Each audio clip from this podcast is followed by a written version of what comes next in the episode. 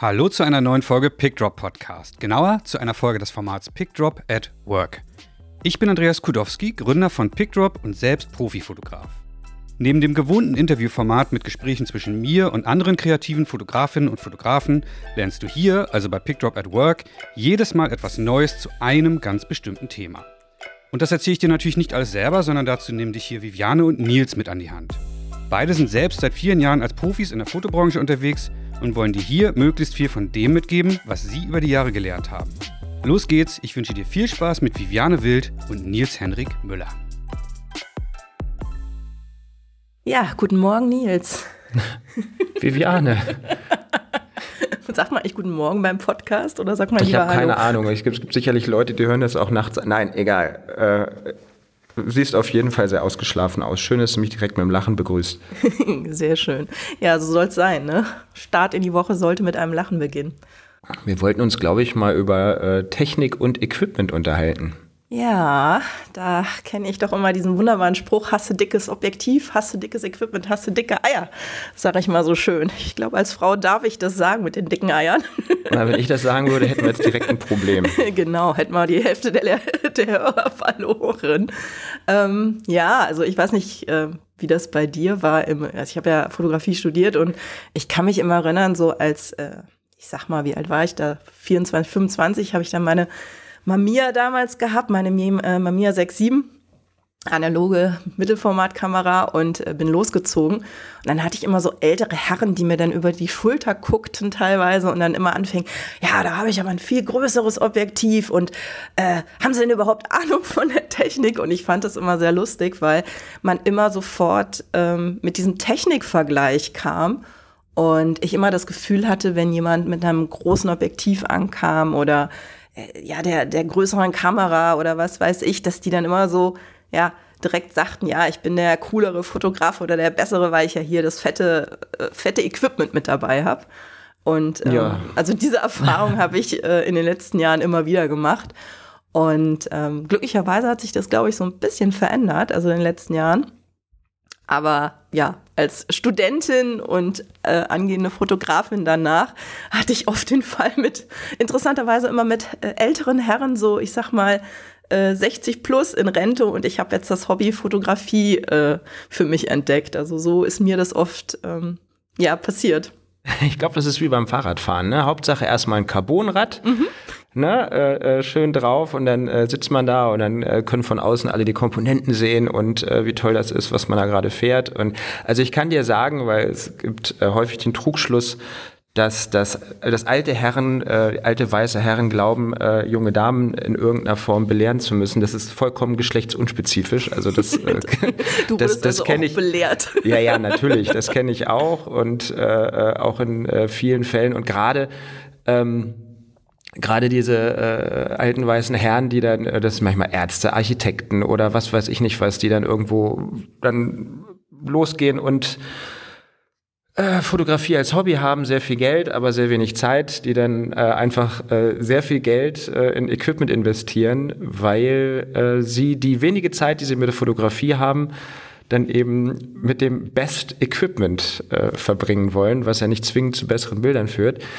Ähm, also wie gesagt, Hauptsachen Carbonrahmen ne, beim Fahrrad oder halt, äh, es muss auf jeden Fall die Leica sein. Aber ich glaube, das ist, ja, ist ein schöner Link zu dem, wo wir eigentlich hinwollen. Äh, ist beides nichts ohne Technik. Ne? Fahrradfahren ohne Kondition bringt nichts und äh, da geht es auch nicht nur um Kondition, sondern es geht auch einfach darum, wie man fährt, äh, wie man trainiert, wie man sich die Kraft einteilt und bei Fotografie ist es eben genauso. Also ich finde, äh, großartiges Beispiel von dem David Daub, der äh, in einem der Podcast-Ausgaben ähm, dem Andreas erklärt hat, mit welchem Objektiv er arbeitet. Und Andreas, also man hat ihn förmlich vom Stuhl fallen hören. Ich sagte, das ist nicht dein Ernst. Das war irgendwie ein Tokina, irgendein Zoom, also von der Qualität. Und David Daub hat gesagt, ich bin überhaupt nicht bereit, so viel Geld für Equipment auszugeben, weil äh, das brauche ich für meine, äh, für meine Fotografie, die ich da mache, in dem Moment nicht. Und äh, ja, das ist, finde ich, eine großartige Grundhaltung, ähm, weil am Ende des Tages braucht man als allererstes natürlich erstmal die entsprechende Technik. Ja, und also damit, mit ja, wie gesagt, ja. also ganz kurz, letzter Satz. Äh, Technik und Equipment sind für mich jetzt zwei Töpfe. Ne? Also mit Technik meine ich das fotografische Wissen um das, wie Fotografie funktioniert. Ne? Also äh, der reine, ähm, ja, der reine technische Weg vom Auslösen mit Licht und Ja, das Technikverständnis im Endeffekt. Genau. Wa warum brauche ich welche Blende bei äh, und oder welche Zeit? Aber das ist auch, also was ich, ähm, da hatten wir uns ja im Vorfeld auch mal drüber unterhalten, was ich auch so erschreckend finde. Ich lerne immer mehr angehende Fotografinnen und Fotografen kennen, die einfach davon keine Ahnung haben. Also ich sage immer, ähm, ein Fotograf oder eine Fotografin, die keine Ahnung von Licht hat, darf sich eigentlich nicht so nennen. Also ich weiß, der Begriff ist nicht geschützt.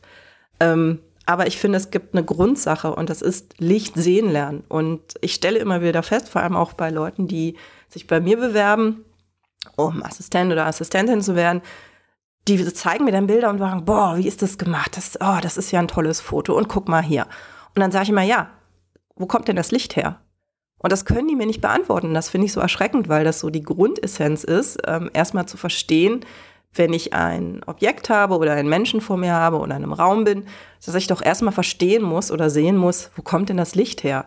Und ähm, auch so Sachen wie mit dem Aufheller. Also es gibt wirklich kaum noch Leute, die richtig einen Aufheller halten können. Also wo ich denke, es ist doch logisch, dass wenn das Licht von links kommt, dass der Aufheller rechts gesetzt werden muss, wenn ich das Licht einfangen möchte und als Aufheller benutzen möchte. ja, Und- oder Ja, Genau, oder wenigstens, wenn man spiegelt oder umleitet, ne, das ist ja wie dreidimensionales Billard, ne? Einfallswinkel Mm, gleich genau. Ausfallswinkel. Und es gibt Leute, die dann wild in der Gegend rumwedeln und du weißt überhaupt nicht, was die mit dem, mit dem Aufheller da gerade machen wollen, haben sich auch gedacht, Mensch, Herr Sunbones würde sich im Grabe umdrehen, wenn er das sehen würde.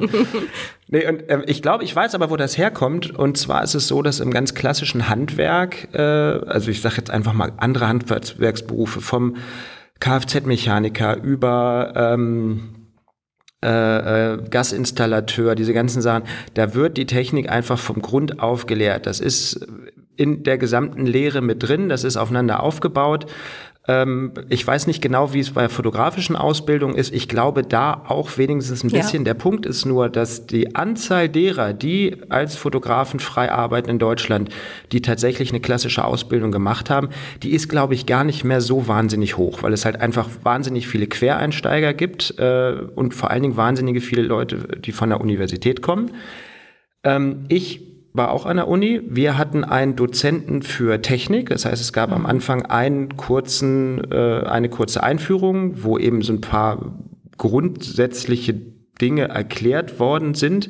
Man muss dazu sagen, das war zu Filmzeiten. Ähm, da musste man wenigstens noch ein bisschen aufpassen, weil man in der Post nämlich überhaupt nichts mehr retten konnte. Wenn das einmal versaut war, dann war das Thema durch. Ähm, der hat dann aber auch relativ schnell nach diesem ersten Kurs gesagt, wenn ihr technische Fragen habt, könnt ihr immer zu mir kommen. Hat dann keine großartigen weiteren Kurse gegeben und äh, hat gesagt, wir sind hier nicht in der Schule, wir sind in der Universität, ihr müsst euch da ein bisschen eigenständig mit auseinandersetzen. Und ähm, das Ergebnis des Ganzen war, dass äh, sich zum Teil sehr spannende Sachen abgespielt hat. Ich war da eine Weile äh, Studiotutor äh, und dann kommt jemand und sagt, ja Mensch, also ich habe hier ein Problem, äh, der Autofokus an meiner Kamera, der funktioniert nicht richtig. Sag ich, ja Mensch, ist ja interessant, woran machst du das denn fest? Ja, wenn ich die Person vor dem Fenster fotografiere, dann wird das immer so komisch schwarz. Dann habe ich gesagt, nee, das hat nichts mit dem Autofokus zu tun.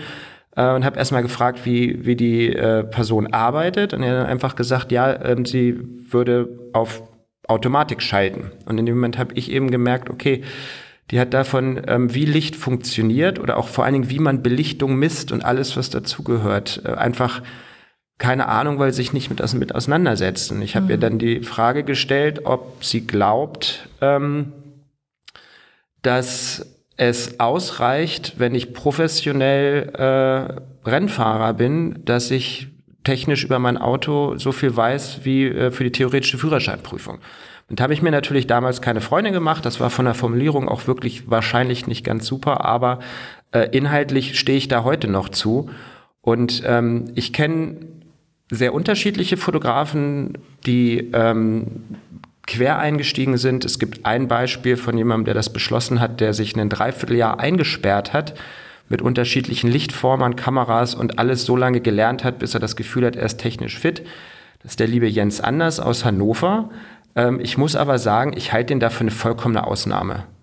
Ja, ich kenne also das mit der Ausbildung zum Beispiel, dass man Licht lernt, ähm, auch Technik dazu lernt. Also ich komme ja wirklich von der Pike auf. Ich habe ja eine Ausbildung gemacht in so einem klassischen Porträtstudio und habe wirklich ähm, jede Woche auch äh, Unterricht gehabt, wo wir dann mit einer Fachkamera gearbeitet haben. Ich weiß nicht, ob viele den Begriff überhaupt noch kennen.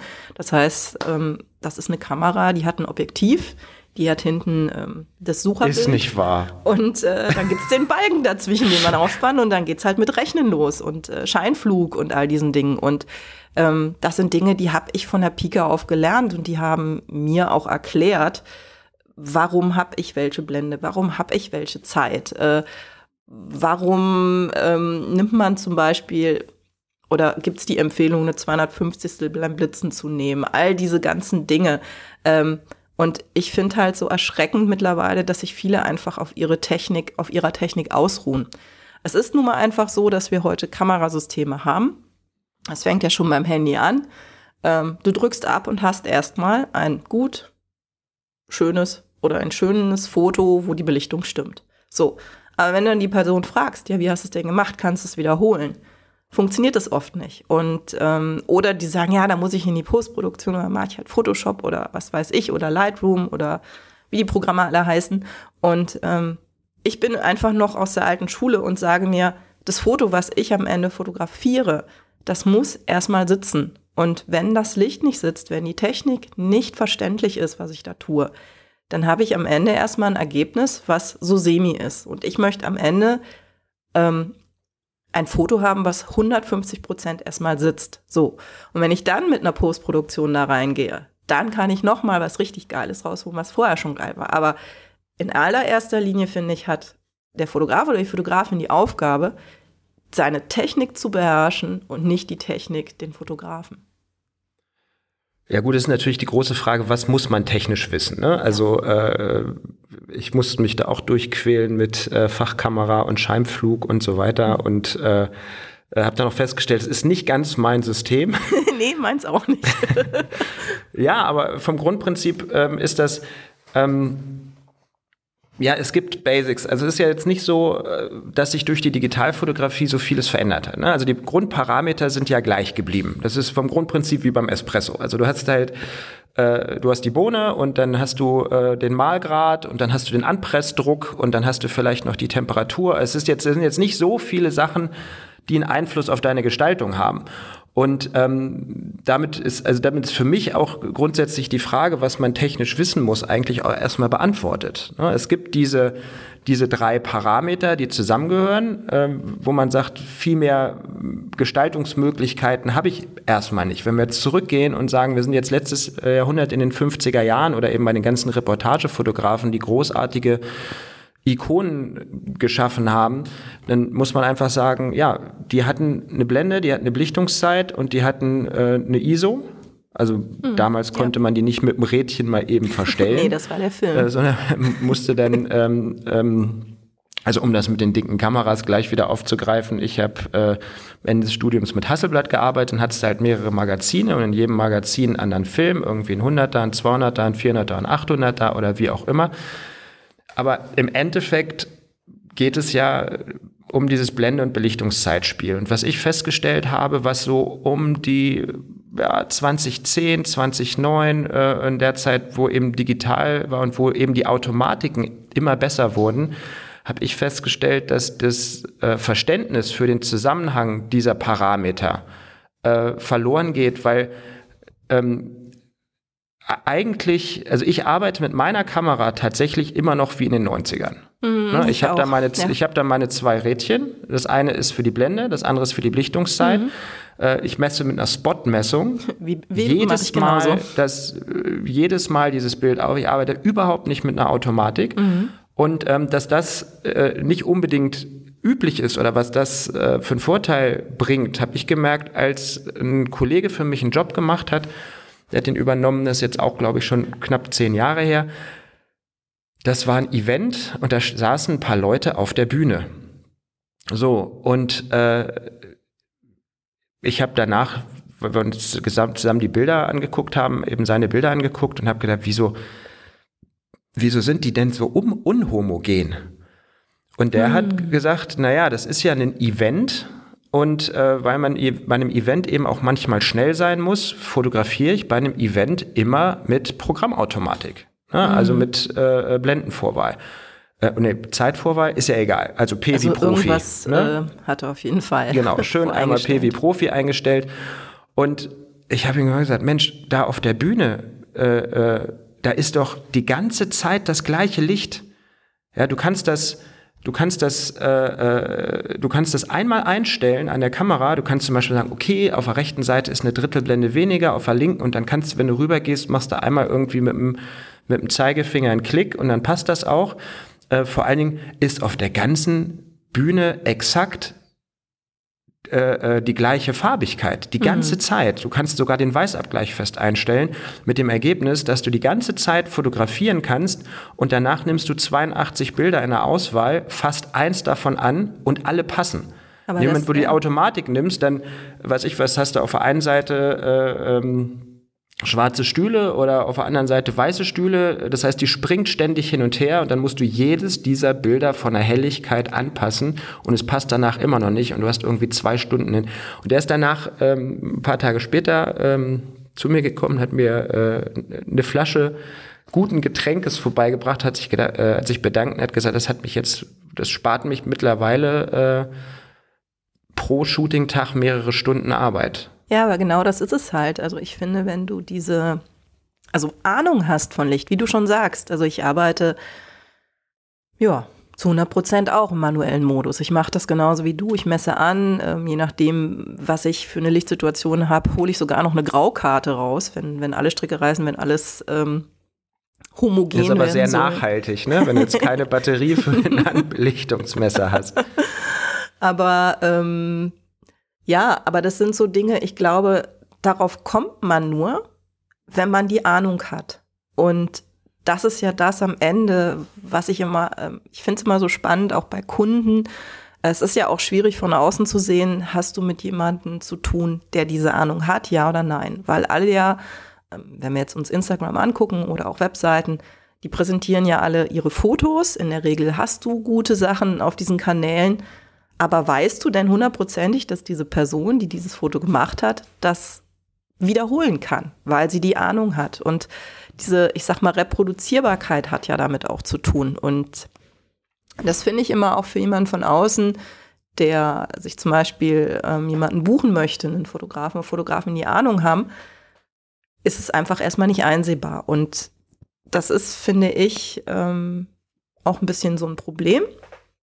Warum? Ich habe auch oft das Gefühl, dass auf dem Markt oft Bilder gezeigt werden, die einfach auch lichttechnisch nicht gut sind. Also ich, wenn ich mir unsere Werbeplakate teilweise angucke oder generell Sachen, ähm, habe ich das Gefühl, dass oft Kunden mit weniger auch zufrieden sind, weil einfach die Qualität an gut ausgearbeiteten Bildern, so nenne ich das jetzt mal, auf der technischen Seite immer weniger werden. Und das, ja, also das ist so, was mir jetzt aufgefallen ist oder was ich wahrgenommen habe in den letzten 15 Jahren.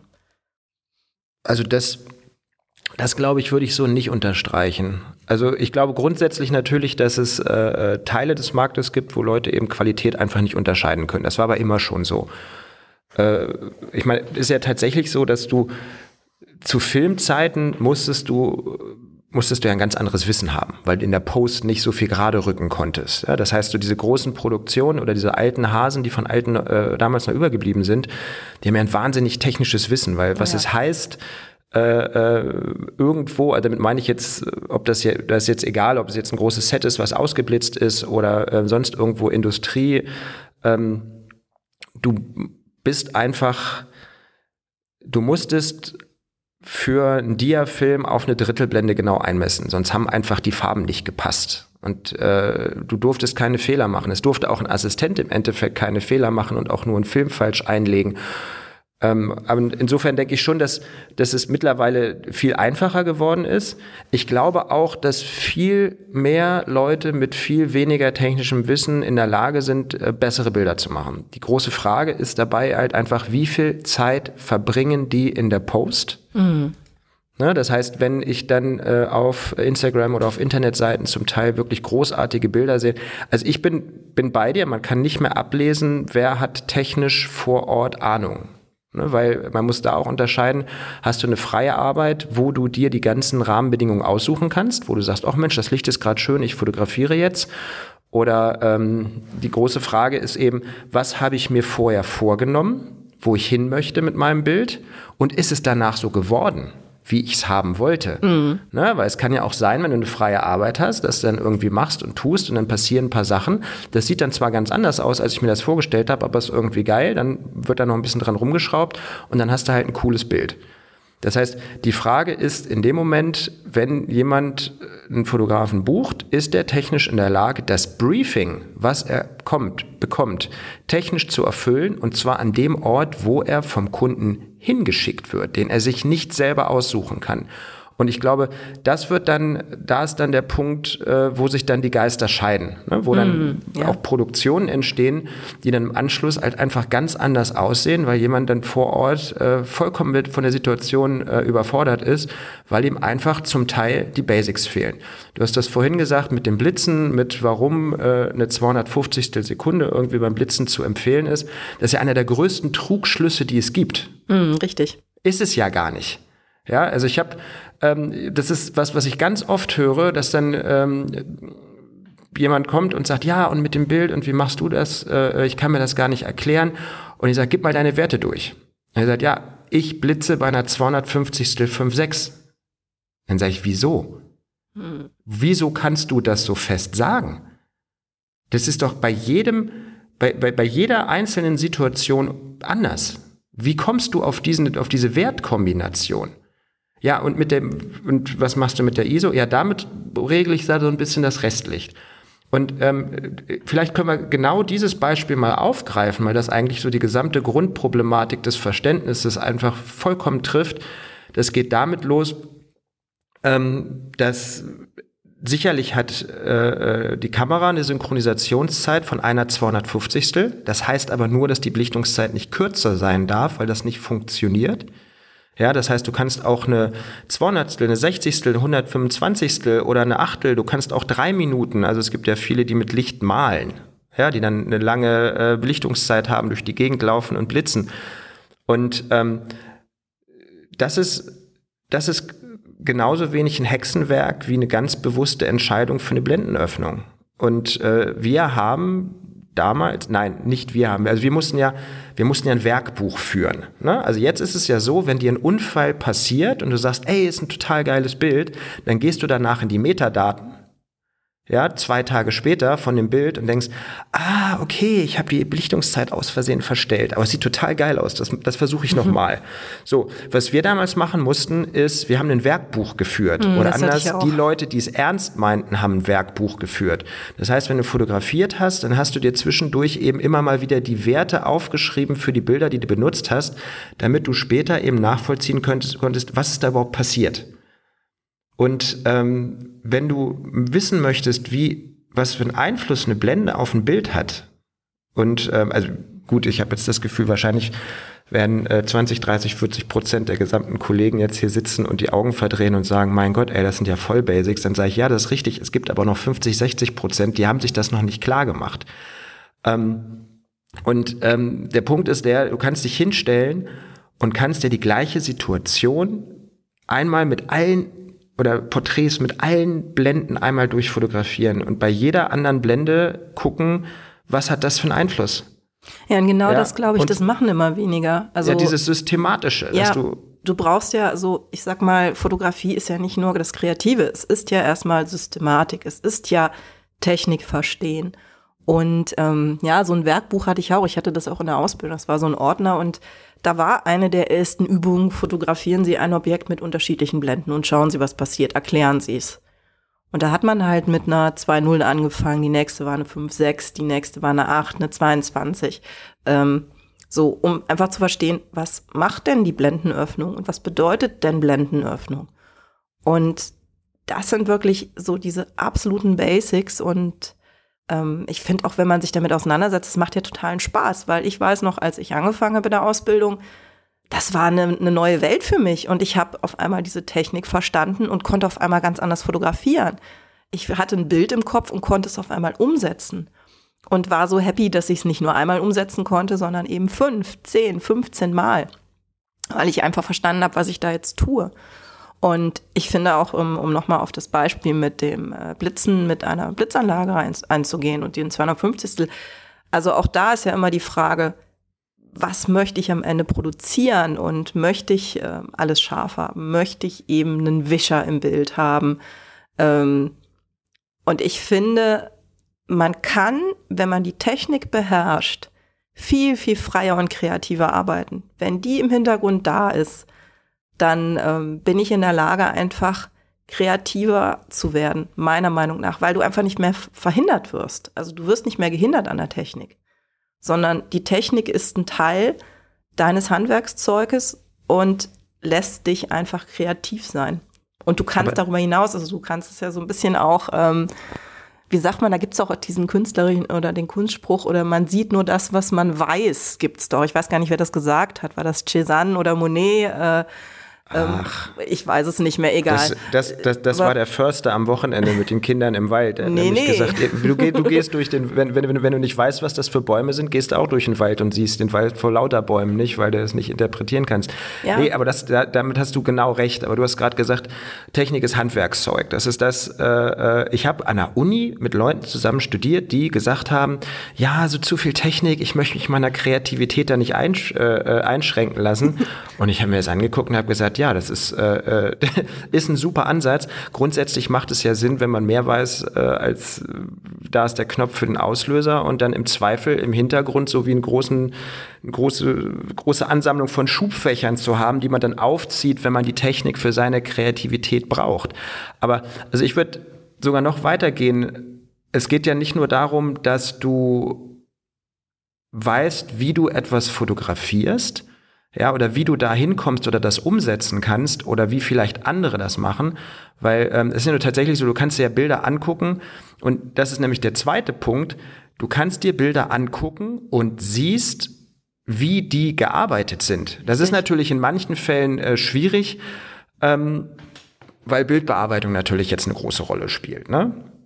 Ja, aber im Endeffekt siehst du ja immer, wo das Licht herkommt. Also die Lichtrichtung also es sei denn, die wird natürlich künstlich reingesetzt. Das ist was anderes. Genau. Und ähm, im Endeffekt kannst du, du kannst dir, äh, du kannst dir Bilder angucken und kannst eben sagen, erstens, wo kommt das Licht her? Ja, du siehst, weiß ich was, mit welcher Kamerahöhe arbeitet jemand? Was hat das für einen Einfluss? Man kann an den Bildern sehen, mit welcher Brennweite jemand gearbeitet hat. Ne, dann wird jetzt jemand sagen, ja, man sieht jetzt nicht, ob jemand mit einem 28er oder mit einem 35er. Da ich sage, naja, vielleicht mag das sein. Aber äh, die 6 Millimeter Brennweite machen den Kohl dann auch nicht fett. Aber man sollte unterscheiden können, ob jemand mit einem 50er oder mit einem Weitwinkel gearbeitet hat. Und diese ganzen Dinge zu sehen, hilft eben auch auf der Grundlage des eigenen technischen Wissens zu verstehen, wie andere Fotografen arbeiten und zu gucken, was man sich da selber rausziehen kann. Das ist vom Grundprinzip wie mit Joseph Beuys. Der hat ja auch nicht damit angefangen, irgendwie ein Stück Butter in die Ecke zu schmieren und ist dafür gefeiert worden, sondern der hat die gesamte Technik von der Pike auf gelernt und ab irgendeinem Punkt gemerkt, dass er mit der Technik, die er kann, sich nicht mehr ausdrücken kann und dass er eben dieses Gegenständliche verlässt und in eine neue Kunstform geht. Und ich glaube, das muss man dabei oder das darf man dabei ganz gerne verstehen, weil ähm, wenn ähm, also man ist eben zum Teil auch, glaube ich, sehr stark eingeschränkt äh, in seinen Möglichkeiten, wenn so die, also es, mir geht's nach wie vor gar nicht um diese, diese, diese ganz durchgeknallten Sachen. Ne? Mir geht's mhm. nur um die Basics. Ähm, weil äh, du hast das sicherlich auch ab und zu. Ähm, es gibt, das hat sicherlich auch mit dem, äh, mit dem Podcast zu tun, es gibt immer wieder Kolleginnen, äh, KollegInnen, also Kollegen und Kolleginnen, die sich melden und fragen, Mensch, äh, ich habe mir das jetzt mal angeguckt, sag mal, wie hast denn du dieses Bild geblitzt? Ja, wir haben das jetzt wochenlang äh, äh, oder tagelang probiert äh, in vergleichbaren Corporate-Situationen. Wie hast denn du das geblitzt? Ich sage, welches Bild meinst du denn? Ja, so generell. Ähm, sag ich, ja, ähm, gar nicht. Wie gar nicht? Ja, dann hast du ja immer tolle Locations. Dann sage ich, nee, habe ich nicht. Ähm, ich komme erstmal in einen Raum rein, gucke mir an, wie der Raum funktioniert, wie das Licht da drin funktioniert. Ich kenne die Grenzen meiner Kamera. Die haben sich jetzt, äh, muss man einfach sagen, durch, äh, ähm, ich habe dich ja vor zwei Wochen auch reingezwungen, äh, durch meinen Wechsel von Spiegelreflex auf Spiegellos haben die sich nochmal verschoben und zwar deutlich. Das heißt, ich weiß wie ich meine Objektive ausreizen kann und dass man auch mal ein Problem, äh, ein Problem, ein Porträt mit einer Blende 1,4 oder 1,8 machen kann, weil die Kamera das hinkriegt. Ich weiß, ab wann die Kamera mit den ISO-Zahlen Auflösung anfängt zu rauschen. Und ich weiß ganz genau, äh, und das ist vor allen Dingen auch auflösungsabhängig, wo die Grenzen für Belichtungszeiten sind. Und wenn ich dann bei K plus S äh, im Bergwerk fotografiere, in 700 Metern Tiefe, wo es schlagende Wetter gibt, ja, wo man auch bei, äh, obwohl nee, da gab es keine schlagende Welt, aber es ist ein hoher Salzgehalt, wo man einfach sagt, um Gottes Willen, er bloß die Blitzanlage nicht auspacken, dann haben wir in diesem Bergwerk, die Bilder sind auf meiner Internetseite, nicht geblitzt. Und dann gibt es Leute, die sagen, ey, total überrascht, ja, wie kann denn das sein? Wie habt ihr das ausgeleuchtet? Und ich sage, gar nicht. Genauso wie ein Sebastio Salgado, der in irgendeinem Bergwerk fotografiert oder irgendein ähm, Reportagefotograf aus den 50ern äh, für Magnum auch nicht geblitzt hat in diesen Situationen. Ja, und es geht, ja. und Entschuldigung, kurz letzter Satz. Der Punkt ist nämlich, ah nee, ist nicht, fast der letzte Satz. äh, der Punkt ist, es ist nicht, weil ich jetzt Werbung fotografiere, dass ich dafür eine ganz bestimmte Technik anwenden muss oder weil der Job besonders groß ist, dass ich eine bestimmte Technik anwenden muss oder unbedingt blitzen muss. Natürlich blitze ich auch, ähm, aber ich benutze eben einfach auch viel Segel, um Licht umzuleiten. Und ähm, ich habe äh, in einem, also ich habe, es gab einen Moment, in dem ich gelernt habe, äh, dass ich mich gedanklich an diese Sachen anders ranmache. Und zwar war das ähm, noch zu Tageszeitungszeiten. Da habe ich am Wochenende Sport fotografiert. Und zwar war das Boden, nee, das, äh, also es war Turnen, es war auf jeden Fall was am Reck. Nee, Stufenbarren. Egal. Mhm. Lange Rede, kurzer Sinn. Ich bin zurückgekommen, ich hatte meine Filme von 1600 auf 3.2, zum Teil auf 6400, die Halle war nicht hell und ich habe da kein anständiges Bild rausgekriegt. Und der zweite Fotograf bei dieser Tageszeitung, der hatte, das war eine zweitägige Veranstaltung, wunderschöne Fotos im gleichen Umfeld. So, äh, nicht geblitzt, hast du gesehen, weil bei der Tageszeitung hast du Aufsteckblitz gehabt und ich habe ihn gefragt, wie hast du das gemacht? Wie geht das? Du hast die gleichen Filme, du hast die gleichen, äh, du hast die gleiche Kamera, du hast die gleiche Optik, du hast, es ist alles gleich. Warum sind deine Bilder brillant auf den Punkt belichtet, nicht körnig und meine nicht? Er hat er gefragt, ja, was hast du für eine Belichtungszeit gehabt? Dann habe ich gesagt, ja, eine 500 ist ja Sport. Er sagte, siehst du, da ist dein Fehler. Und da habe ich echt, der hat mich tagelang damit sitzen lassen und ich habe mich dann gefragt, ja, wo ist denn der Fehler? Wo ist denn der Fehler? Und sein Gedankenansatz war, natürlich ist das Sport, aber du hast nicht die 500 Sekunde, weil es Sport ist, sondern du hast die 500 Sekunde, weil sich was bewegt.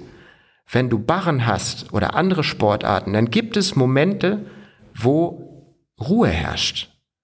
Ja, wo die halten. An den Ringen.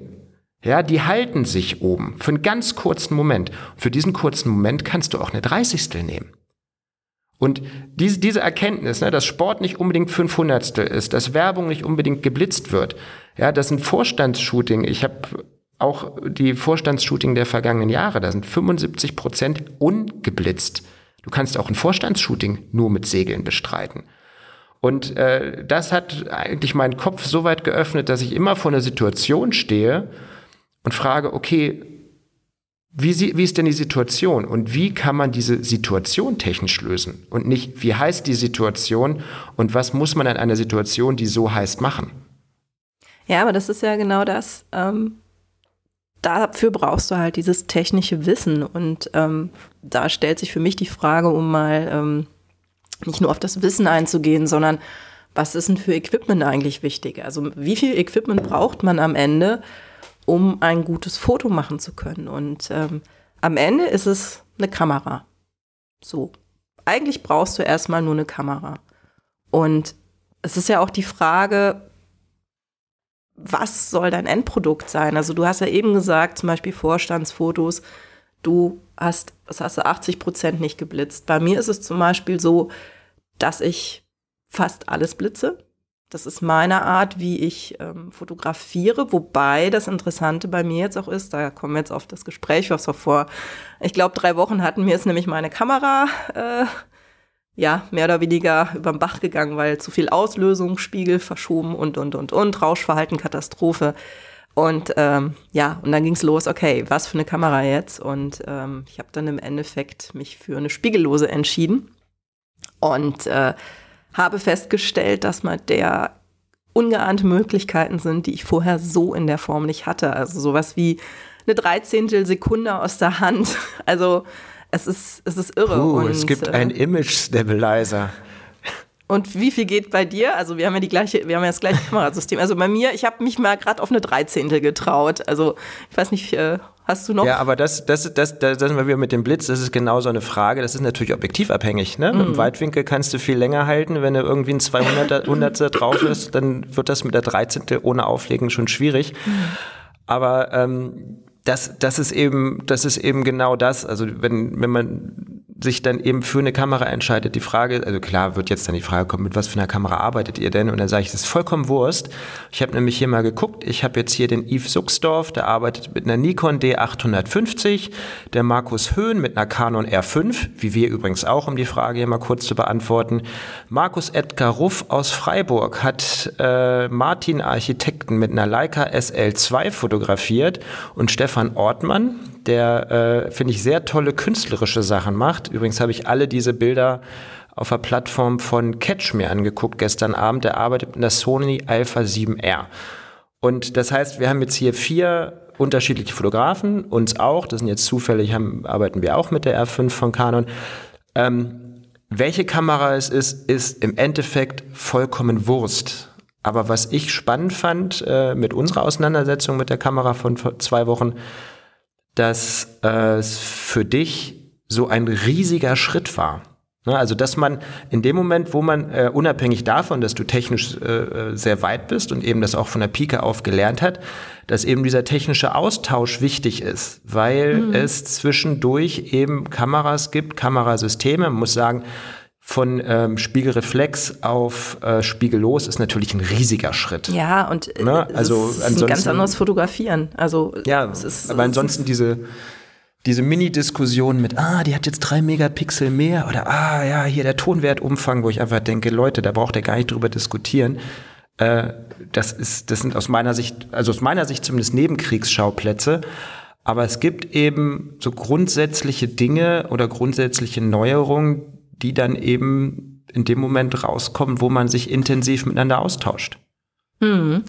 Ja, es ist, ähm, also ich finde, dass Technik, also vor allem bei den neuen Kameras, ganz neue Möglichkeiten ergeben. Und ich habe zum Beispiel jetzt, also ich hatte meinen ersten Job äh, vorletzte, nee, doch vorletzte Woche mit der neuen Kamera gemacht. Und ich muss gestehen, die ersten zwei Motive habe ich mich erstmal eingerufen müssen. Also weil ähm, es schon anders ist, mit einem Eye-Autofokus zu arbeiten, der auf einmal verfolgt, dann auch ähm, hatte ich das Gefühl, dass äh, wenn ich blitze, dass es schon von, ähm, also das Licht, was ich setze, dass ich da viel reduzierter rangehen musste. Es war, es war wie ein, ja, im Endeffekt eine neue Kamera bedeutet auch meiner Meinung nach ein bisschen anders arbeiten. Und äh, ich muss mich da noch einrufen, habe ich festgestellt. Und es macht aber Spaß. Aber was mich immer, also weil wir hatten ja auch mal die Diskussion, weil du sagst ja, dass du ähm, 80 Prozent der Sachen nicht blitzt. Bei mir ist es so, dass ich Situationen habe, wo ich mir nicht vorstellen könnte, nicht zu blitzen.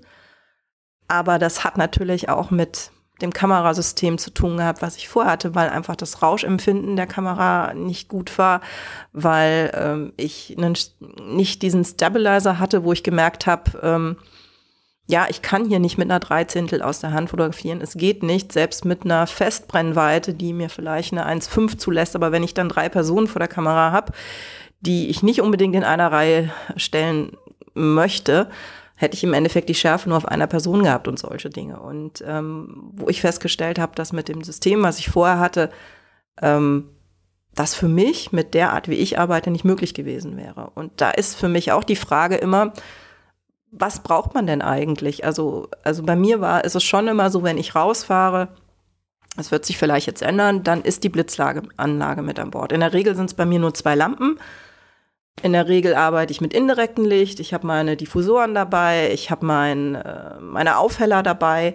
Das heißt, es ist bei mir immer eine Mischung aus ähm, dem Licht, was vorhanden ist, und immer eine Aufhellung durch Blitzlicht. Das ist meine Art, wie ich mein Licht setze und ähm, oder wie ich meine Technik einsetze. Und da hatten wir ja auch mal die Diskussion, auch jetzt zum Beispiel, wenn du große Werbeplakate machst oder ähm, in der Werbung unterwegs bist, habe ich dann gesagt, ja, ich kann mir das gar nicht vorstellen, ohne Blitzlicht da aufzuschlagen. Also es ist auch die ja, Frage, Dingen, äh, was sagt da, der Kunde? Da, da, kommt ja dein Spruch her mit, den, äh, äh genau. mit, den, äh, mit, mit, der ja. dicken Kamera ja. und den dicken Eiern, weil da habe ich auch gesagt, Mensch, da hast du dir aber dicke Eier ausgeliehen. ähm, dass ich, ja, also es aber ist die Frage, kann, also, äh, oder stelle ich jetzt mal einen Raum, wenn du jetzt, ich meine, du hattest jetzt vor kurzem ja ein, ein großes Werbeshooting, ähm, kann man sich das trauen, nur mit einer Kamera aufzutauchen? Also ich glaube, wenn man einen bestimmten Namen hat, ja. Also Nein. Auch Nie. nicht. Okay. Nein. Also erstmal, äh, du, du, meinst du nur eine Kamera äh, ähm, ohne Blitzen? ohne Blitzen, genau. Also klar, wir reden jetzt schon noch, da ist Laptop und der ganze Autorage. Nee, nee, so das meine ich nicht, weil wir hatten nämlich neulich auch, aha, da habe ich dich nämlich abgepasst. Also wenn wir jetzt grundsätzlich die Frage stellen, äh, was ist weniger ist mehr, was ist für Equipment wichtig, da habe ich dich nämlich auf dem Flughafen erwischt und dann haben wir das uns stimmt. kurz über das Handgepäck unterhalten. Ja, ja.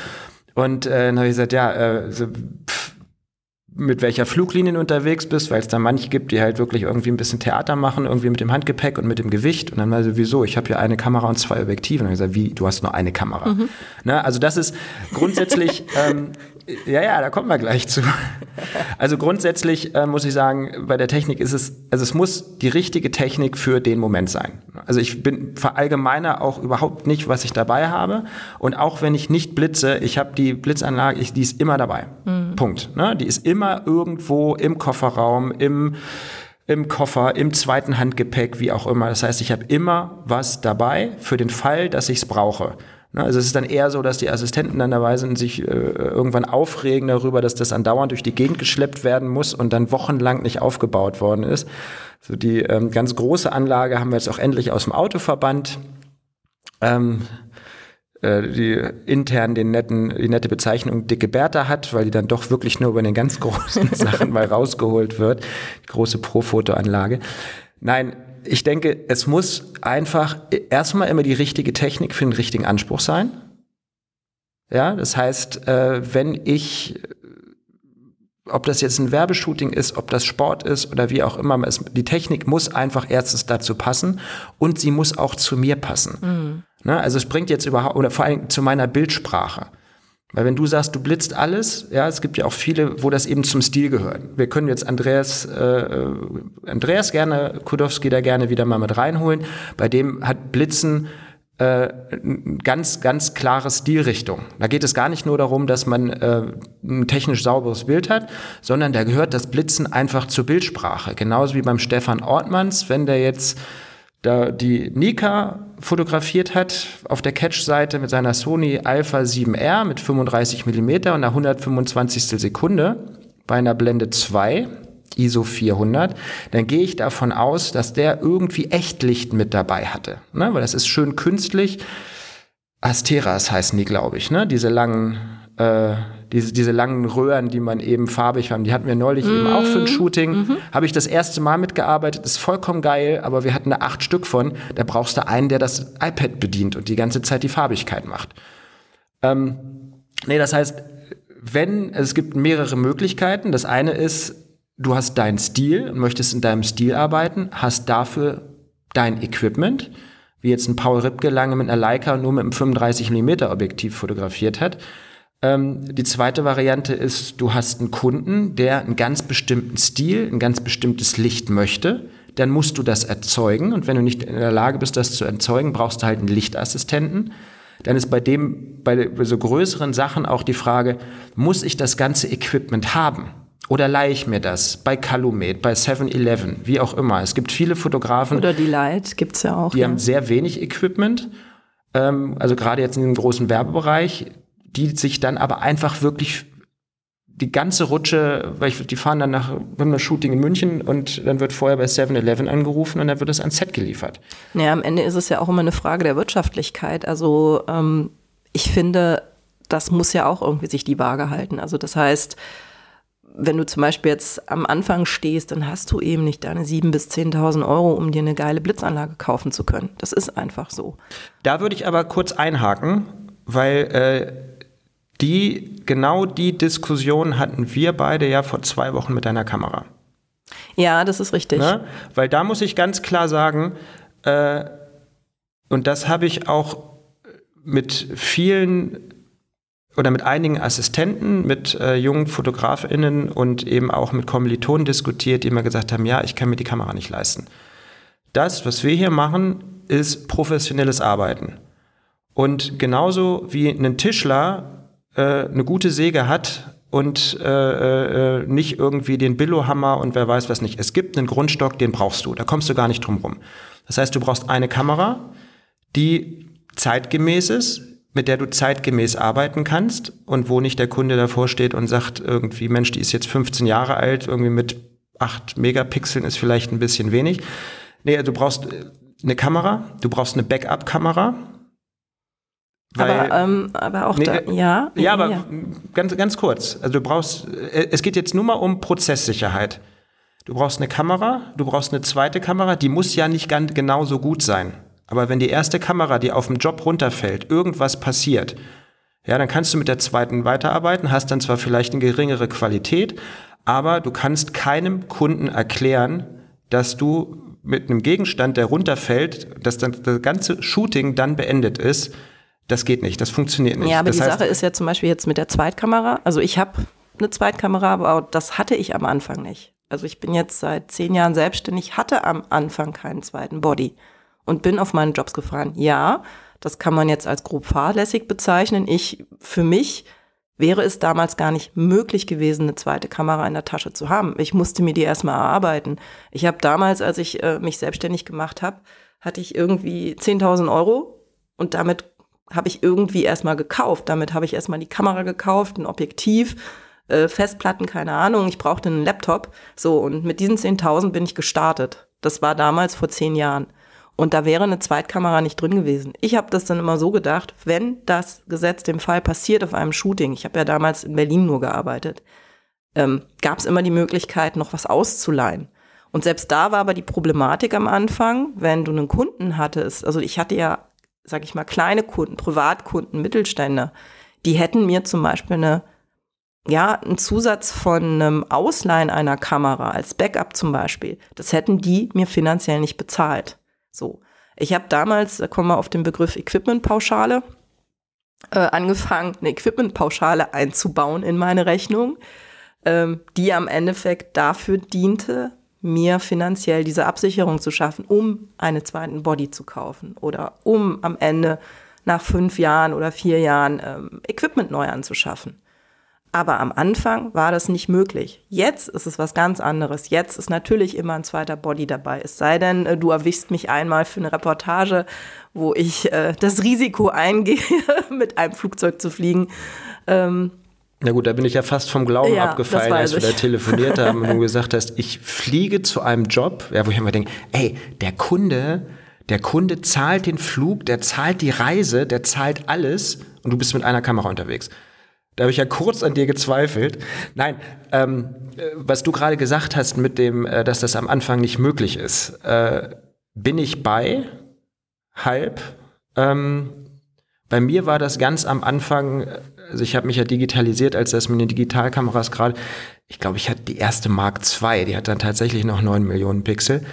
Ähm, der Punkt ist, und das geht jetzt ja besser, weil es unterschiedliche Generationen gibt äh, du brauchst deine eins, zwei, drei, ich weiß nicht, Objektive, je nachdem, wie du arbeitest oder welche Brennweiten du abdecken musst. Du brauchst eine Kamera und du kannst dir im Endeffekt auch gebraucht für ein Apfel und ein Ei, äh, von mir aus auch vollkommen abgeschrabbelt, einen zweiten Body von deiner Marke holen.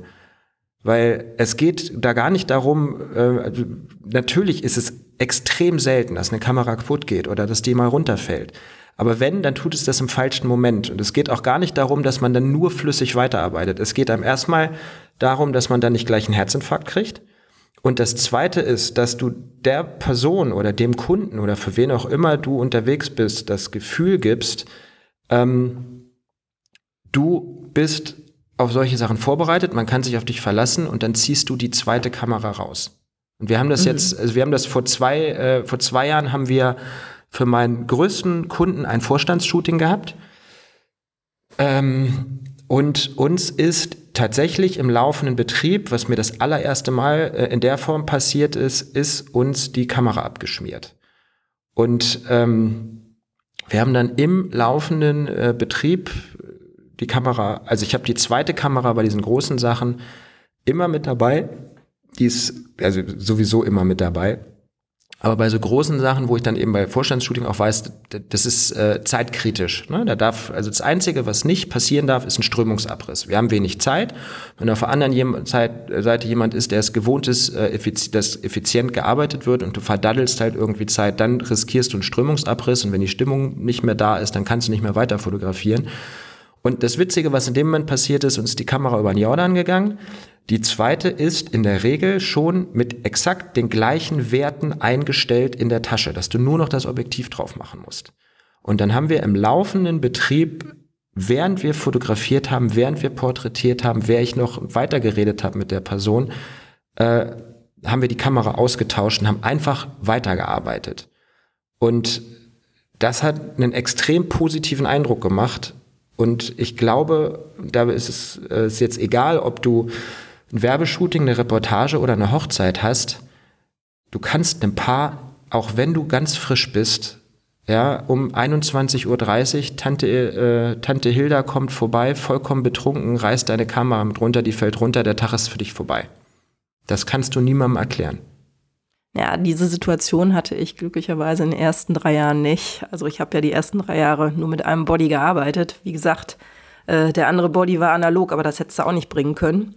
Ähm, Insofern habe ich das erstmal drei Jahre volles ja, aber Risiko wie du schon eingegangen. Sagst, es ist Glück, ne? Es ja, ist Glück. Na klar, ne? na klar. Und Glück, also, um, Glück und um Professionalität deine, ja. sind äh, zwei unterschiedliche Paar Schuhen. Ja, nur die ersten drei Jahre war es einfach in der Form nicht möglich, einfach wirtschaftlich nicht. Es war nicht möglich, selbst eine gebrauchte, es war einfach nicht drin. Und äh, ja, das sieht jetzt anders aus und ich habe die Situation, die du da hattest, mit deinem Vorstandsshooting hatte ich ähm, im Februar diesen Jahres dass im Endeffekt auch meine Kamera äh, beim Shooting Probleme gemacht hat und wir haben es im Endeffekt auch äh, innerhalb von zehn Minuten gelöst und konnten mit der anderen Kamera weiterarbeiten. Dann haben die andere resettet und dann ging die andere wieder. Und da auch genau wie bei dir, keine Zeit. Du hast musst gucken, dass die Stimmung oben bleibt und da kannst du dir einfach einen kaputten Body oder etwas, was nicht funktioniert, ähm, nicht leisten. Also ich habe zum Beispiel auch, weil ich ja auf äh, Shootings immer Tether, das heißt ich schieße auf Laptop, ähm, ich habe in der Regel immer drei Kabel dabei. Also weil diese Dinger so schnell kaputt gehen und äh, ich mir auch da nicht äh, leisten kann, wenn eins kaputt geht oder einfach das Tether nicht funktioniert oder irgendwas nicht übertragen wird, ähm, sind einfach zwei weitere im Backup. So und das sind noch andere Sachen, also dass ich eben äh, zusätzlich noch Blitz dabei habe oder oder also ich habe auch so ein, ich weiß nicht, hast du bestimmt auch so eine kleine Tasche. Bei mir ist das so, ein, so eine Tragetasche da steht irgendwie von Only irgendwas war das mal. Und da ist so alles drin über Kabelbinder, über einen Schraubenzieher, ähm, einfach so, so Kleinscheiß. Eine Assi-Tasche. Eine, ja, man nennt es Assi-Tasche. Ich habe da eine etwas größere Tasche, wo einfach Kleinscheiß drin ist, der mich bei bestimmten Dingen einfach einen Arsch rettet. So. Und ähm, ich finde, das gehört halt auch dazu. Was, was hast du denn ähm, vor Ort mit dabei? Also klar, du kannst jetzt einen Job machen, wie ich das am Anfang gemacht habe. Ähm, Aufsteckblitz und Kamera oder einfach nur Kamera und ein Aufheller, geht auch. Also wenn du jetzt Porträts zum Beispiel hast für eine Editorial-Strecke, für ein Magazin, dann reicht im Endeffekt auch ein Aufheller und, und vielleicht noch ein Stativ dazu, weil wenn kein Assi bezahlt wird, dann hast du irgendwie noch ein Stativ, was dir den Aufheller hält und ähm, ja, deine Kamera. So, damit kannst du im Endeffekt einen Job machen. Klar, dann hast du Backup-Kamera nicht dabei, aber sagen wir mal, es die hättest denn, du, du bist jetzt. Andrea, du Andreas Kudowski und brauchst noch den ganzen Lichtaufbau, Ja. um deine Bildsprache dann durchzudrücken. ist es was Genau. anderes, natürlich. Ja. Also es ist, ja, kommen wir wieder auf den Punkt zurück. Du musst deine Tasche, also im Endeffekt die Technik kennen und wissen, was brauche ich denn, um solche Bilder zu produzieren. Und das heißt, man kann nicht sagen, ich kann jetzt nur mit der Kamera oder es kommt ja immer die Frage, welche Kamera empfiehlst du? Wo ich sage, es kommt drauf an, was du machen willst und vor allem, was du, mit was für einem Kamerasystem du auch klarkommst. Also wir haben ja hier im Studio, ich bin ja hier im Glashausstudio mit ähm, zwei wunderbaren Fotografinnen zusammen und da ist zum Beispiel die Kerstin Müller, die arbeitet mit einer Nikon und wir hatten jetzt auch über das Thema Kamerakauf und so gesprochen, weil sie jetzt äh, auch einen Systemwechsel macht. Und sie bleibt im Endeffekt bei Nikon, sie hat sich meine Kamera angeguckt und ich habe mir ihre irgendwann mal angeguckt und ich habe festgestellt, nee, ähm, ich merke, ich kann gar nicht auf Nikon umsteigen, nicht, dass ich das kein tolles System finde, sondern einfach, weil ich merke, das bin ich nicht, das hat einfach mit mir nichts zu tun. Und das ist immer der Rat, den ich Leuten empfehle, dass sie sich eine Kamera anschauen sollen, dass sie schauen sollen, wie liegt die denn in der Hand, wie komme ich denn damit klar? Und das ist, finde ich, auch ein ganz essentielles Ding, dass man mit dem, was man arbeitet, dass das wie eine verlängerte Hand ist. Es muss im Endeffekt so sein, als wenn es ein Teil von dir ist. So empfinde ich zum Beispiel die Kamera, die ich kaufe. Und ähm, ja, das ist für mich auch die Sache, zum Beispiel Leica ist eine tolle Kamera, habe ich in der Hand gehabt, habe ich gemerkt, bin ich aber nicht, kann ich gar nicht. Und da ist für mich auch eine Frage, sage ich ganz ehrlich, Wirtschaftlichkeit, weil das muss ja sich am Ende auch einspielen. Und da stelle ich mir auch immer die Frage, macht dieser Kamerakauf Sinn für das, was ich für Jobs habe? Oder selbst wenn ich denke, okay, ich möchte größer oder ich möchte wachsen, größere Kunden haben, aber am Ende muss es ja trotzdem irgendwie finanzierbar sein. Ja, also ich, ich denke, mit was für einer Kamera arbeitet man arbeitet, ist vollkommen Wurst. Ich habe vorhin ja diese vier äh, Kollegen da vorgelesen. Ähm, und vom Grundprinzip ist das genauso wie Autos. Ne? Du kannst einen Mercedes fahren, du kannst einen Audi fahren und äh, du kannst auch einen BMW fahren. Das sind alles Autos, ähm, die funktionieren alle. Im Kamerabereich, also du kannst, ähm, hat neulich äh, ein Assi von mir, haben wir uns auch über das Thema Leica unterhalten und er hat gesagt, du, du kannst von Braunschweig nach München, ja, kannst du in einem alten äh, äh, 70er Jahre Porsche fahren, du kannst aber auch mit einem Skoda fahren. Ne, und kommst in beiden Fällen an. Es ist was ganz Unterschiedliches. Ähm, es fühlt sich unterschiedlich an. Es fühlt sich für dich unterschiedlich an. Aber das Ergebnis ist am Ende des Tages gleich. Du hast die Wegstrecke zurückgelegt. So. Und wenn man jetzt diese vier Kameras, die ich vorhin bei den Kollegen vorgelesen habe, sich anschaut, ähm, natürlich kann ich, wenn ich bei Catch gucke, und äh, ich beschäftige mich jetzt seit sehr, sehr, sehr langer Zeit mit dieser Zeit, kann ich nicht sagen, wer jetzt mit welcher Kamera fotografiert hat. Und ähm, es gibt auch wenige Menschen, denen ich zutrauen würde, dass sie das sehen. Der einzige Grund, warum ich das weiß, ist, dass ich bei Catch mir einfach die Bilder geschnappt habe, mir die runtergezogen habe auf den Rechner, einmal in Bridge mir die Metadaten angeguckt habe und dann weiß ich natürlich erstens, wer mit welcher Kamera arbeitet von den Jungs, zweitens, welche Belichtungszeiten die nehmen äh, welche ASA-Zahlen und so weiter, was in meinen Bildern bei Catch übrigens auch geht. Ähm, ich habe die äh, Metadaten auch nicht gelöscht. Ähm, aber das, das ist eben genau der Punkt. Also du brauchst etwas, was zu dir passt, was du bedienen kannst, was in deiner Preisrange liegt. Ne, weil äh, es nutzt gar nichts, wenn du anfängst, dass du sagst, ja, also ich brauche unbedingt den Leica-Look. Dann ist die Frage, kannst du den Leica-Look unterscheiden? Siehst du den Leica-Look? Sieht der Kunde am Ende des Tages den Leica-Look? Und wenn du jetzt gerade anfängst, ähm, du kannst natürlich eine Kamera kaufen und keine Objektive oder du kannst dir alles zusammen kaufen, damit du überhaupt erstmal arbeiten kannst. Und das ist halt eben genau das. Also es ist die richtige Technik für dich, die richtige Technik eben auch für deinen Kunden.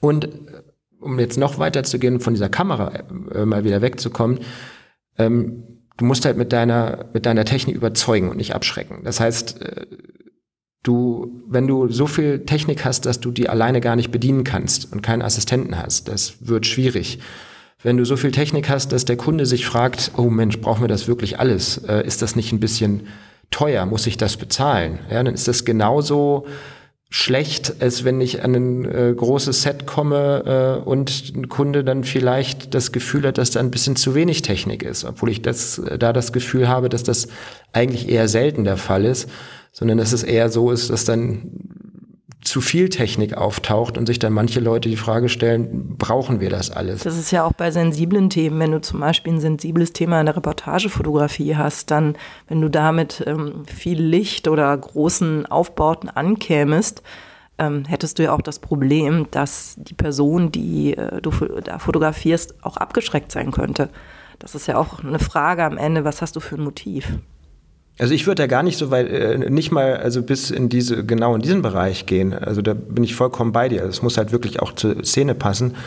Sondern, äh, also wir haben, ich habe auch schon Corporate-Shootings gehabt, wo es eben mit, mit echten Mitarbeitern ging und dann hat eine Werbeagentur den Lead übernommen und dann sind die da mit zehn Leuten, Stylisten, Visagisten mhm. und ich meine, die wären fast noch mit dem Foodtruck irgendwie in das Büro reingefahren, oh so, wenn man sich davon abgehalten ja. hätte.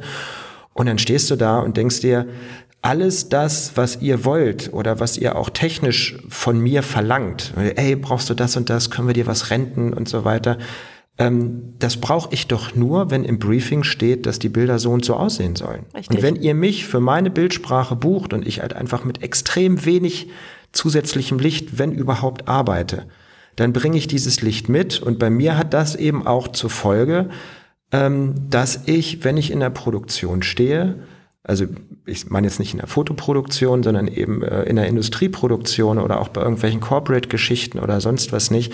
Ich bin sehr schnell, ich bin sehr zügig und es ist vor allen Dingen nicht so, dass ich irgendwo hinkomme und dann zwei Stunden aufbauen muss mit einem riesen Hassel und fünf Leuten und die Person, die da gleich fotografiert wird, erstmal einen Herzinfarkt kriegt und dann äh, der Aufbau wird immer größer und immer größer, die Person wird immer unsicherer. Und ähm, also mir hilft mein niederkomplexes Arbeiten nicht nur um meine Fotografie umzusetzen, sondern eben auch um mit den Menschen besser klarzukommen, mit denen ich arbeite. Und das meine ich mit, mit, äh, mit, mit Abschrecken. Also für mich würde es, glaube ich, nicht in Frage kommen, irgendwie mit einem Riesenwagen, also mit einem riesen Schiebewagen nochmal mit Equipment hier und da und jedes Ding mit drei Blitzen ausleuchten. Und das Spannende, und jetzt sind wir wieder bei der Technik, ist, dass die Rückfragen, die ich dann zum Teil von Kollegen kriege, wie wir diese Halle ausgeleuchtet haben, ist einfach gar nicht. Mhm, ja. Ja, wir haben äh, in vielen Hallen ist einfach das Licht reicht vollkommen aus.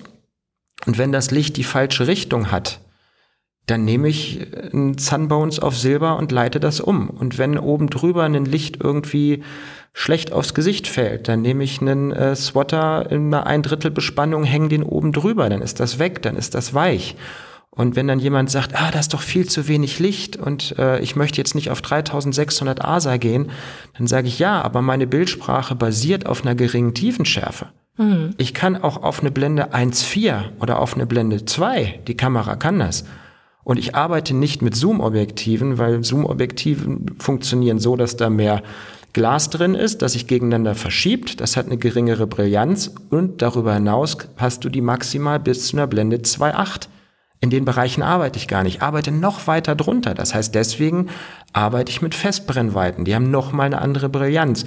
Und so reiht sich dieses ganze System aus. Und wenn eine Lagerhalle nicht ganz so hell ist, dann belichte ich eben anders. Und ähm, ja. ähm, das sind eben die Sachen, dass man eben die Technik auf die eigene Arbeitsweise angleicht. Weil wenn ich jetzt zum Beispiel mit einem sehr komplexen Aufbau mit viel Licht arbeiten würde und jemand würde sagen, kannst du diese Employer Branding Kampagne im Bergwerk von K plus S bei Magdeburg fotografieren? Dann wäre die große Frage, Mist, wie kriege ich das ganze Equipment da überhaupt runter? Ja, und das ist aber genau, das ist aber genau das jeder hat ja seine Art und Weise zu arbeiten. Also du hast deine, ich habe meine. Und am Ende muss es ja für jeden von uns funktionieren. Und dafür werden wir ja auch gebucht. Aber das bedeutet, dass jeder von uns seine Art der Technik halt perfekt beherrscht, sie kennt und weiß, wie man zu seinem Bildlook kommt. Und da kommen wir wieder auf den Anfang. Am Ende geht es erstmal darum, es zu verstehen, was man da tut.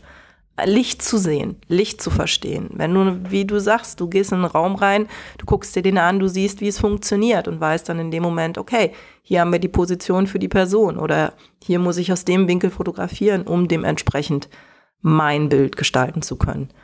Und genau. das ist das, ich sag mal, das ist die Grundessenz von Fotografie. Das, darum geht's ja immer. Die Grundessenz ist Licht sehen, Situationen sehen, das Licht für sich eigen machen, würde ich sagen. Das ist, das ist, das ist am Ende das, was, ähm, was die Basis ist und wo du dann die Technik am Ende einsetzt, um dahin zu kommen.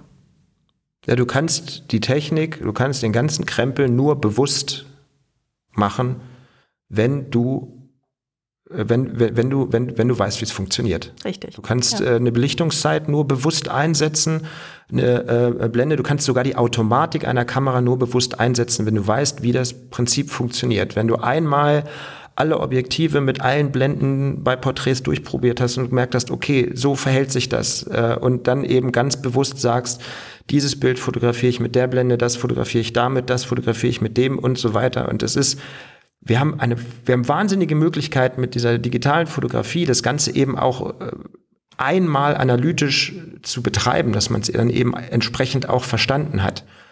Und ähm, wie gesagt, ich kann nur wiederholen und ich merke das äh, immer wieder mit äh, Assistenten oder eben jungen Kollegen oder eben mit Kolleginnen, Kollegen und Kolleginnen, die ach, furchtbar, äh, die dann eben auch wirklich technische Fragen stellen per Mail, wo wirklich da Defizite sind. Und das, was ich wirklich empfehlen kann, sind zwei Sachen. Setzt euch mit dieser, dieser, dieser Basistechnik mal auseinander. Ganz einfach diesen Dreierzusammenhang zwischen der äh, Zeit der Blende und so weiter und das, dass man es einmal wirklich komplett verstanden hat und darauf baut dann eben alles auf. Und dass man eben, auch wenn es um Technik geht, nicht guckt, ah Mensch, womit arbeitet der, womit blitzt der, womit ist Wurst, womit wer anders blitzt und ob der andere eine Leica hat oder was weiß ich nicht was. Es geht einfach darum, dass man wirklich sich für die Technik entscheidet, die selber zu einem passt ja, das ist ein iWork-Case ist geil, ja, aber äh, man braucht es halt nicht, vielleicht nicht jeden Tag. Man kann auch bei vielen Kameras ein iPad als externen Monitor einfach über, über äh, WLAN ansteuern. Das heißt, dass man auf der Grundlage dessen, was man macht und sich damit auseinandersetzt, äh, technische Entscheidungen trifft, wie möchte ich arbeiten und sich daraus dann eben auch das entsprechende Equipment ableitet. Und du hast vorhin die äh, Equipment- beziehungsweise Digitalpauschale angesprochen. Ich habe tatsächlich gestern Abend von einem Kollegen, der hat gesagt, Mensch, das ist immer mal angeklungen und äh, ob wir da mal nicht mal äh, eine extra Ausgabe zu machen wollen. äh, wenn das Geld fürs Equipment nicht reicht, vom ersten Tag an, ähm, Früher hieß es Digitalpauschale. Ich glaube, geschichtlich ist das so, dass das eingeführt worden ist. Äh, also ich kann mich erinnern, Print in den Nullerjahren, da ist es nämlich gewechselt von äh, Film auf Digital. Und Digitalkameras waren unfassbar teuer und äh, dass du im Endeffekt von den äh, Magazinen eine Pausch einen Pauschalbetrag gekriegt hast, wenn du digital gearbeitet hast, damit du dein Equipment finanzieren kannst. So, und wenn es dir darum geht, dass du jetzt frisch anfängst, dir dein Equipment zusammenstellst, Digitalpauschale gibt es, ich weiß gar nicht, ob man die noch so benennt, weil mittlerweile arbeiten ja mehr oder weniger alle digital. Ähm, ich nenne es mittlerweile Equipmentpauschale. Es geht darum, dass du dir anguckst, was Viviane vorhin gesagt hat, äh, ich brauche eine Kamera, ich brauche zwei, drei Objektive, ich brauche einen Laptop, was kostet das? Wie viel gebe ich eigentlich aus pro Jahr für Equipment, dass man irgendwie versucht, das zu schätzen. Ne? Also wenn ich jetzt 10.000 Euro auf den Tisch lege und sage, das hält jetzt erstmal für drei Jahre, dann brauche ich vielleicht einen neuen Laptop, dann äh, ist die Kamera nicht mehr zeitgemäß, dass man irgendwie versucht, diesen Wert zu errechnen dann kann man sich ungefähr ausrechnen, was kostet das im Jahr. Daraufhin kann man sich ungefähr ausrechnen, was kostet das Equipment so im Monat. Wenn man eine ungefähre Vorstellung hat, wie viele Buchungstage man im Monat hat, dann hat man schwuppdiwupp eben einfach einen Betrag, den das Equipment pro Tag kostet und den ich mindestens ansetzen muss, damit ich auf Null bin. Damit mein Honorar, mein normales Einkommen, ähm, nicht äh, dafür da ist, äh, äh, das Equipment auch noch zu bezahlen. Ist wie beim Handwerker oder bei anderen auch. Das muss halt einfach irgendwie mit einkalkuliert werden. Und ja, also von meiner Seite würde ich damit fast schließen. Ja. naja, ich überlege gerade, ob noch irgendwas Wichtiges fehlt, aber ich glaube, wir haben alle Aspekte angesprochen. Also wir haben gesagt, äh, Technik beherrschen. Nicht die Technik sollte dich beherrschen ähm, sich mit Grundlagen der Fotografie, des Lichtes auseinandersetzen.